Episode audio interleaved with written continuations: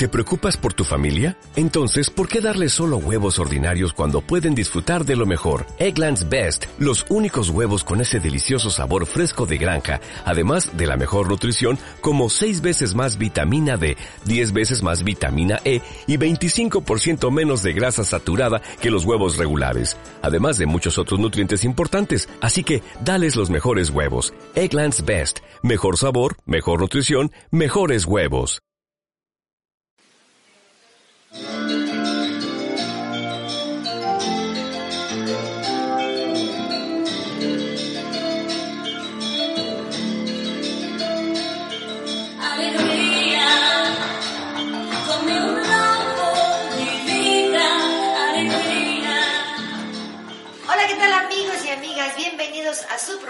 Damas de Casa. Con el punto de vista del caballero. Su amiga la doctora Adriana Hernández. Y José Carlos Aguirre les damos la más cordial de las bienvenidas a esta emisión más de su podcast Damas de Casa. Así es, interesantísimo, pero aquí estamos grabando desde la ciudad de Guadalajara, Jalisco, México. Para usted que nos está escuchando a través de nuestras fronteras, muchísimas gracias. Nos encanta recibir comunicación de ustedes, saludos, comentarios, bienvenidos y sobre todo nos gusta mucho que usted comparta lo que aquí escucha, porque es una manera de que usted también haga prevención a través de la información.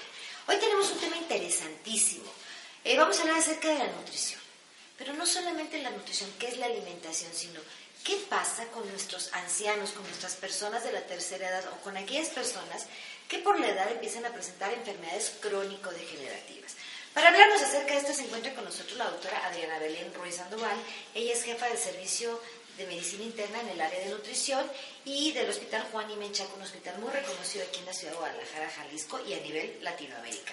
Bienvenida, Tocayita. ¿Cómo estás? gracias, Adri. Bien, muchas gracias. Este, bienvenidos a todos los que nos están escuchando. Espero que esta tarde aprendan mucho de todo lo que vamos a, dialogar en esta sala interesante y sobre todo, aparte que se van a echar taco de ojo porque está bien chula mi amiga, poco no. Además. Así son las tapatías, ojos tapatíos. Yo me imagino que cuando llegas con los pacientes y le preguntas acerca de la nutrición o le vas a dar nutrición, se, se animan luego, luego, nomás de verte, mujer. No se quieren ir de alta, se quieren quedar más en Oye, o se enferman, ¿no? No, pues eso es contraproducente. mejor, mejor que sigan en consulta particular, ¿no? Sí, claro. Oye, Tacayita, pues platícanos un poquito acerca, se habla mucho de la nutrición pero algo que es interesantísimo y creo que pocas veces pensamos es haciendo paso a paso desde el momento que se introduce el alimento, qué tan importantes son todas las estructuras, no solamente para las personas sanas, sino también para las personas que empiezan con enfermedades crónico-degenerativas. Vamos a hablar de nuestros abuelitos, porque es lo más común, ¿no? Bueno, pues este, la edad geriátrica que algunas guías mencionan que comprende a partir de los 60 años u otras a partir de los 65 años, pues empezamos a tener este, decadencias de muchas de nuestras piezas dentales principalmente, ¿no? Este, también la movilidad tiene mucho que ver porque ya nosotros a lo mejor ya no podemos trasladarnos o caminar solos y eso delimita el acceso a los alimentos o a la forma también en la preparación del alimento. Entonces, antes de hablar como un poquito de la, de la ingestión, pues primero tenemos que tener el acceso, ¿no? Muchos de nuestros abuelitos este, sufren de depresiones ¿Por qué? Porque pueden quedarse este, viudos o el abandono de, cierto, de los hijos, o sea, de cierta forma, este, pues los da, les da como depresión.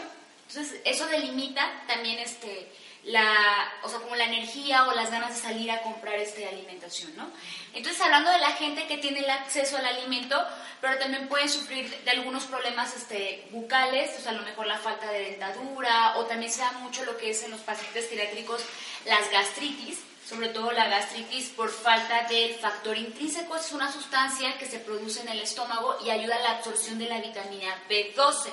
La vitamina B12 la encontramos principalmente en todos los alimentos de origen animal, solamente en alimentos de origen animal, en carnes, huevos y pescados. Entonces, esos pacientes tienen mucha deficiencia de esa vitamina porque por genética, o sea, biológicamente dejas de producir el factor intrínseco está en pequeñas cantidades. Entonces también desde ahí ya empezamos a tener deficiencias de la ingestión, sobre todo también de carnes, no tenemos dientitos, tenemos poco factor intrínseco, entonces ya empezamos a presentar anemias recurrentes en esos abuelitos, ¿no? Este, otra también este, problemita que pueden presentar es al momento de las preparaciones de los alimentos, o sea, la higiene que se debe de tener también, porque uno puede consumir los alimentos, pero si no tienen la higiene adecuada, la asimilación en el organismo no va a ser la misma. O el mal procesamiento de estos. Exacto. Entonces, por ejemplo, estas medidas de poder refrigerar los alimentos, no, los no dejarlos a la intemperie o que los bichos o que las moscas puedan este, estar alrededor, también tiene mucho que ver al momento en el que los consumimos y asimilamos el alimento. Fíjate que un factor importantísimo y algo tan sencillo, José Carlos, es como que un anciano eh, no tenga su dentadura para comer. Esto implica que no va a poder comer las proteínas necesarias y aunado a eso, que te vamos a poner un ejemplo, un ancianito que no tiene dientes, un ancianito, que está viuda, que está sola en su casa, que los hijos no la visitan, que se tiene que atender solita, que empieza con problemas ya de, transportarse o de, deambular porque ya tiene la artritis o porque ya tiene una escoliosis. O, la vista también, ¿no? Sobre todo para la preparación ah, pues ¿qué esperas en ella? Claro. Entonces creo que es bien importante, eh, sabemos que las familias tienen que trabajar y que cada quien tiene que hacer su vida porque tampoco eh, pues está pegados.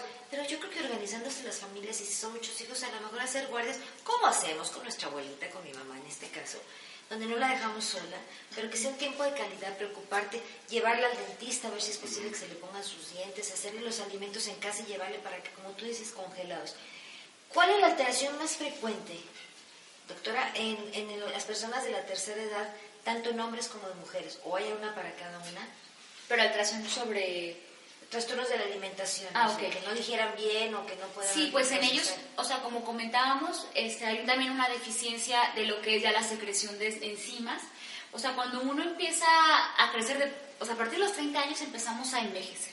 ¿No? Empezamos a perder 5 centímetros de estatura cada 10 años. Entonces llegamos a la edad geriátrica, entonces así como empezamos a perder talla, empezamos a perder la segregación de enzimas, este, de enzimas y de jugos gástricos, de jugos pancreáticos. Entonces en este caso en ambos sexos se ve mucho lo que es la depresión muscular, tanto como comentábamos por la poca ingestión de proteínas y las anemias en nuestros abuelitos.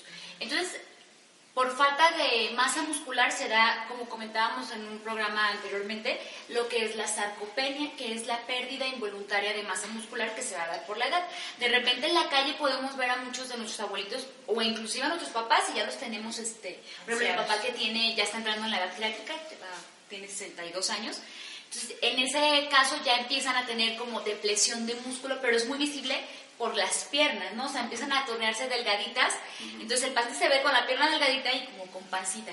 Pero recordemos también que la pérdida de músculo también se puede dar internamente, o sea, el corazón, los pulmones son músculos. Entonces, esa elasticidad también se va perdiendo este, al pasar de los años.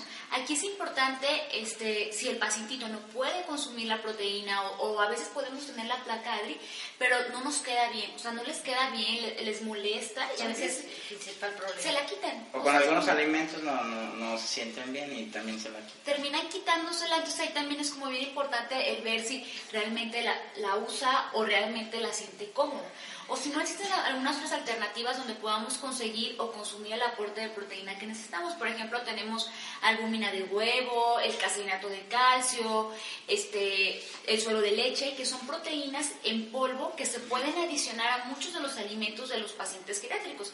Por ejemplo, en papillas o en sopas o en licuados energéticos.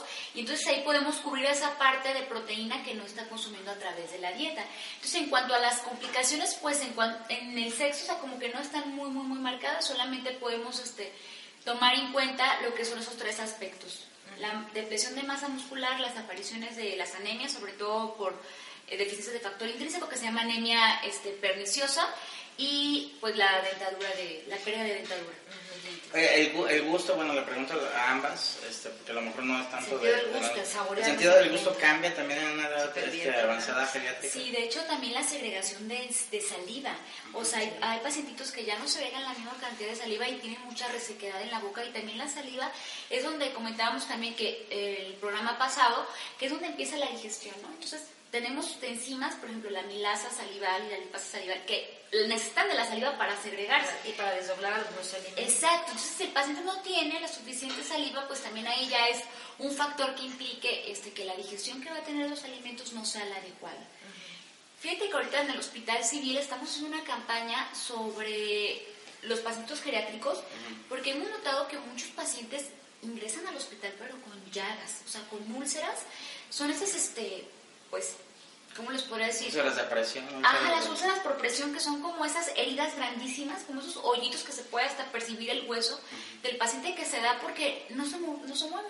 O sea, podemos tener un pacientito o un este abuelito en nuestras casas y todo le está acostado y uno como familiar pues no hace el intento de ir a, moverlo o a voltearlo y eso genera que la fricción entre el cuerpo este, y los huesos y el silloncito o la cama donde está acostado pues genere esa, esa erosión y se vaya debilitando la piel, el músculo, luego se infecta. Entonces ahorita tenemos una campaña sobre lo que son las úlceras por presión, en las que se está incitando a todos los familiares de los hospitales civiles de, que tienen a sus pacientes que los muevan, porque pueden ingresar ya por la úlcera o dentro del hospital este, generar lo que es la úlcera. O sea, ¿por qué? Porque pues, uno como familiar va y se acuesta, se queda muy sentadito a gusto cuidando al paciente, pero no, no estamos al pendiente de si tiene sed o si a lo mejor le puedo dar de comer más o insistirle. Entonces también la labor del familiar es muy importante este, en, el hospital, ¿no? O sea, si vas a ir a cuidar a alguien, tener esa, esa precaución. ¿Cómo? Ahora, doctora, yo te quiero preguntar, ¿qué tan conveniente es en estas personas o es igual de válido tanto en las personas jóvenes como en las personas con enfermedades crónico-degenerativas? el licuar la carne y licuar todo eso. Porque lo dicen, es que un bistec licuado se lo voy a dar en papilla y le va a servir. ¿Es bueno sí, es o no es bueno o pierde sus propiedades? No, no, no, para nada, es exactamente lo mismo. O sea, el licuar la pieza de pollo, el licuar este, el pedacito de carne de red, lo que puede pasar aquí es que se distorsiona el saborcito. Esto, como comentábamos, el paciente ya tiene disgeusia, que es la alteración del sabor del alimento, y aparte, pues, molido tal vez no sea como muy rico. Pero a lo, lo, lo, relaciona como el bistec con el tenedor y cuchillo, ¿no? Y dices, no, pues como tomado. Exacto. Y, yo creo que algo que pasa también mucho, y, y, a lo mejor gente que nos está viendo, como decía la doctora, bueno, las dos son Adrianas. Adriana. Adriana 1 este, y Adriana 2. Sí, este, la etapa del ciclo vital definitivamente ya no es productivo. Una, una persona de, de, de un adulto mayor de la tercera edad o en edad pediátrica y ya no tiene el recurso económico suficiente como para poderse dar el lujo de comer ciertos alimentos. Yo creo que es un problemón, sobre todo en nuestro México, grandísimo. ¿eh? No, no, hay mucha protección al, al, anciano. Entonces, eh, yo creo que eso impacta mucho también en la parte nutricional. ¿no? Sí, importantísimo el estado anímico. Tú acabas de tocar algo básico. Personas que eran productivas, que eran las proveedoras de su hogar y que por la circunstancia de la edad y aparición, la aparición de enfermedades, se tiene que retirar o ya llegó la edad en que se retira. Pero son personas que a lo mejor están, ahorita estamos viendo una eh, jubilación muy temprana, personas de 62, 65 años donde están enteritas. Entonces yo creo que aquí es prepararse para esa etapa que te vas a, ya desligar de todo lo que sea lo, en lo profesional de tu trabajo. Buscar otras actividades, porque muchos ancianitos se enferman de estar en su casa sin hacer nada. Sí, claro, se deprimen. Y luego, es cierto también lo que comentamos, que o sea, muchos o mucho parte, mucha parte de la sociedad se preocupa mucho por los niños, ¿no? La enfermedad del niño, del niño. Y no recordamos o se nos olvida que también eh, tenemos adultos, adultos abandonados, o sea, personas geriátricas que tienen 10 hijos y, ninguno de los 10 hijos se hacen cargo de ellos, o sea... Y otros casos los explotan. ah, claro. Exacto, los, se puede dar eso también de que los a la calle. Y a veces es como, como muy complicado porque dices, bueno, también ellos pues tienen la necesidad de comer, de tener aseo, tanto bucal como aseo corporal. O sea, hay veces que los adultos duran hasta 5 o 6 días sin bañarse, pero eso sí, cuando hay algo que se relaciona con los niños, pues todo el mundo, ¿no?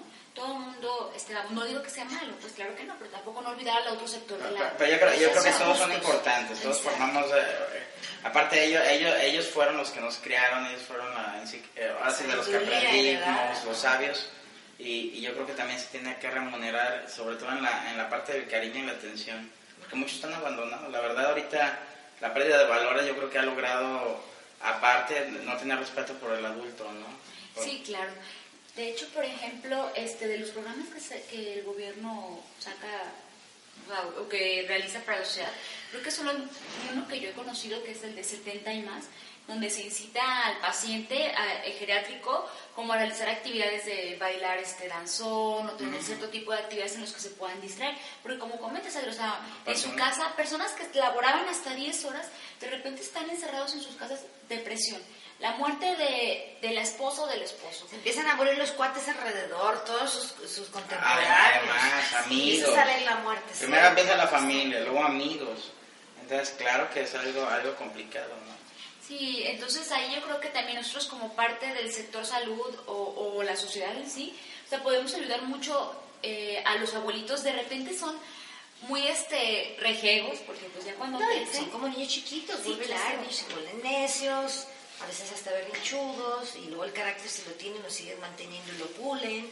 Sí, sí, Oye, sí. yo, yo creo que a todos nos pasa, ¿no? O sea, también tenemos nuestras porque ideas. acá mi cuate va a tener que pulir ese carácter. tenemos, tenemos nuestras ideas, tenemos nuestras costumbres y, y pasa el tiempo y, no, y también eh, adaptarte, pues, o sea, Prepararte. prepararte, porque también tienes que dar ese paso y ablandarte también de cierta manera, porque también está el, el que fue duro y, y pues ya tiene que ceder porque también ya la edad ya, ya lo, ya no lo permite igual, ¿no? Claro.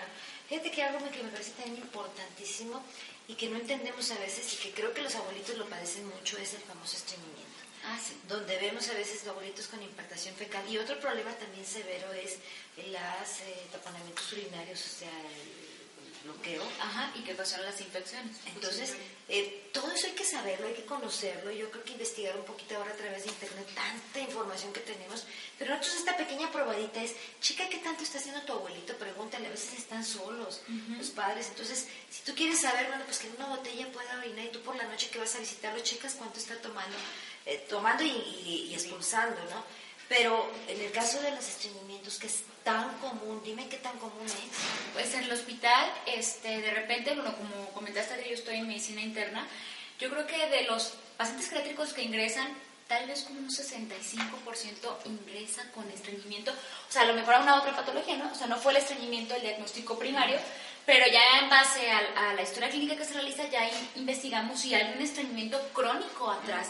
Entonces, también esto se puede ver influenciado por la poca ingestión de agua, la poca ingestión de, de fibra, que la encontramos principalmente en frutas y verduras crudas. Entonces, ¿qué paciente geriátrico volvemos a las placas, a la salud dental?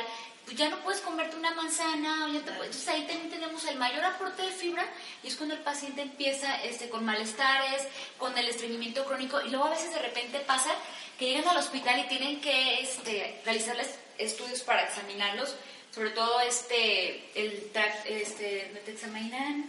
El tacto, ah, el tacto, tacto rectal y muchos de los abuelitos pues eso pues no, no se les hace apropiado. Sí, es introducir el dedo a través del ano para ver cómo están las evacuaciones, o sea, las heces fecales, que muchas veces están impactadas. Exacto. Hay una piedra ahí y no pueden salir. No, y además, y además que tenemos una cultura de machismo aquí en México, los que, los que nos escuchan de otras partes, este, nos han visto hasta en las películas que somos el macho mexicano, entonces tenemos ese pudor muy marcado de cómo nos van a tocar ahí, ¿no?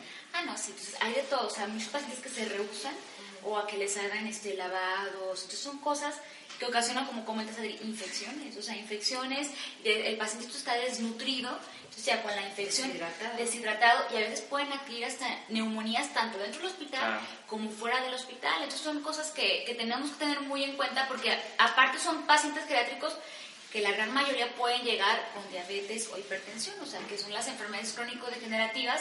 O sea, crónico-degenerativa quiere decir que ya, o sea, no se va a curar y que va a progresar y que puede progresar Tiene para muchos años. Ajá. Entonces también son pacientitos que con, los, o sea, con el tiempo que ya llevan recorrido, llevan arrastrando 10, 15 años de diabetes, de hipertensión mal controlada. Entonces también ya es otro factor, otro foco rojo este, para su calidad de vida, ¿no? Y, La y fíjate, ya una enfermedad de ese tipo ocupa disciplina, ocupa comprometerte Cuidado, contigo mismo. Y si llegan a esa edad con esos problemas, este, no tuvieron disciplina con la misma enfermedad, con la parte de la, la disciplina en la alimentación, yo creo que es todo un reto también. Sí. Ahora, ¿qué consejos nos darías o le darías al público, por ejemplo, para que digan, bueno, ¿qué puedo aprovechar? A lo mejor algunos tips de, tienes a tu abuelito enfermo, estás en casa y tienes que irte a trabajar, porque tienes a tu familia, porque le tocó la suerte que se muriera tu esposa primero, etcétera. Pero él va a estar solito con alguna cuidadora. ¿Cómo puedo hacer yo como familiar a lo mejor prepararle alimentos y qué tanto es válido guardar los alimentos en el refri? Porque luego a veces ahí se confunden, donde lo dejan semanas y creen.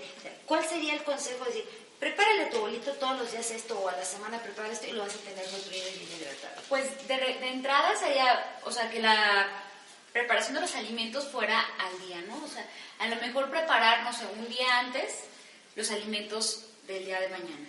Pero, o sea, como, yo creo que no, no considero como que podamos tener la comida almacenada al menos una semana, porque enzimas y proteínas, este, vitaminas, minerales, pues terminan oxidándose o terminan este, 24 horas. Ajá, al menos 24 horas. Dos, días, Dos días como, como máximo. ¿Sale? Entonces podemos dejar, por ejemplo, si nuestro paciente no tiene dientes, pero hay unos que hacen callito y mastican. Entonces ahí ya es como, como muy... Hasta este, tostadas, ¿verdad? Ah, no, claro, o sea, es como ver cómo está nuestro paciente. A mí me tocó en el hospital, por ejemplo, que, que el paciente no tiene dentadura y lo ves comiendo carne y tortillas y todos los médicos, pero ¿por qué no le dejas esta papilla? Pues porque el paciente puede masticar. Trae callo. Entonces, allá trae callito ahí. Entonces, valorar cómo está este, la, la masticación de nuestro familiar, ¿no? Si nuestro paciente puede masticar, pues podríamos dejarles alimentos de consistencia suave y blanditos, o sea, blanditos, este, en nutrición lo que es el término blando se refiere blando químicamente, que no tenga este, condimentos, que no tenga grasa. Y suavecito sería en cuanto a consistencia, entonces que sea una dieta suave, blanda, poder dejar las carnes este, ya desmenuzaditas, ofrecerle en cada tiempo de comida a nuestro paciente una porción o una pieza de fruta, de verdura, de carne, queso o huevo, o algunos pacientes que todavía pueden llegar a tolerar los frijolitos, sobre todo si los dejamos remojando la noche del día anterior, podemos disminuir la cantidad de gas y eso hace que no se inflame también este nuestros abuelitos. Eh, los lácteos en el paciente geriátrico se recomienda que sean deslactosados.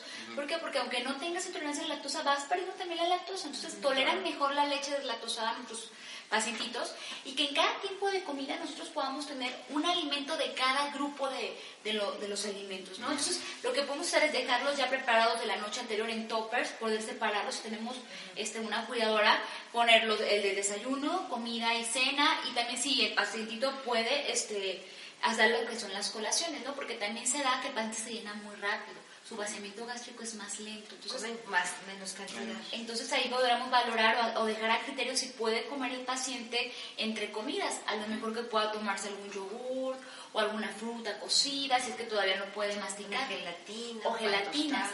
pero siempre, siempre es bien importante en cada tiempo de comida darle un alimento de cada grupo. ¿Por qué? Porque así vamos a obtener todas las vitaminas y minerales que necesitamos. Algunos pacientitos o algunos familiares así como de, no, pues la cena es muy ligera, ¿no? O sea, las, las cenas ligeras se refieren en cuanto a las cantidades, pero no quiere decir que nada más te consumas este, una taza de leche con media, media taza de arroz o de cereal. O sea, claro que no, tú puedes comer huevo, puedes comer carne, frutas y verduras en la noche, pero en pequeñas, en pequeñas cantidades. No, es importante gente que también se siente muy, se come mucho, ¿no? que también se siente sobrecargada y no pueden dormir, entonces hay una indigestión. Hay que consumir los alimentos dos horas antes de, dormir. Entonces, si nuestros abuelitos van a dormir a las 10, que a las 8 ya estén cenando. También es importante. Doctora, ¿qué tan buenos son los famosos complementos? Por ejemplo, el Ensure, que es tan conocido o algún otro de esos complementos comerciales. O el licuado, los licuados esos famosos, ¿no? Hay un Ensure que es especial para el paciente geriátrico que se llama Ensure Advance. Ese tiene este, un aminoácido que evita el catabolismo proteico. De hecho, está hecho, como les comentaba, para, para evitar lo que es la sarcopenia. Para los pacientes podemos dar el Ensure Advance, de preferencia que el Ensure estándar, pero a veces es como o sea, no es malo, lo podemos hacer, pero a veces la comodidad es de... Sí, es que después lo quieren sustituir. Exacto. Un ensure le quieren dar a la abuelita. Ajá, o sea, desayuno, comida cena, ay, pues ahí tiene sus, eh, sus ensure. No comía, dale el ensure. No se trata de eso, como, eso es un complemento, no un suplemento. Nunca va a suplir el desayuno, ni la comida, ni la cena. Entonces, los podemos dar, pero no más de dos frascos por día. Si nuestro paciente tiene diabetes, este, ya también podemos darle alguna fórmula que sea especial para el paciente con diabetes. Por ejemplo, tenemos lo que es el Presubin D, el Enterex Diabetic, o sea, son esos tipos de, de suplementos que tienen maltodextrinas que se absorben más lentamente y no suben el azúcar en sangre de los pacientes. También tenemos que valorar qué hay detrás de eso, qué, qué hay detrás de esa patología de nuestro paciente. Si no, pues podemos dar el Ensure sin problema. Pues estos son pequeños consejos o grandes consejos, porque pequeños, ¿verdad? Grandes consejos de nuestra amiga la doctora Adriana Belén Ruiz. Ella es jefa del Departamento de Nutrición en el área de Medicina Interna del Hospital Civil Juan y Menchaca, Hospital Civil Nuevo, como aquí se conoce cariñosamente. Vamos a hacer un corte y regresamos ya para finalizar y dar ya como, como que sería mitos y realidades de la nutrición. ¿Te parece? Claro, claro, claro. Nos escuchamos en un momento.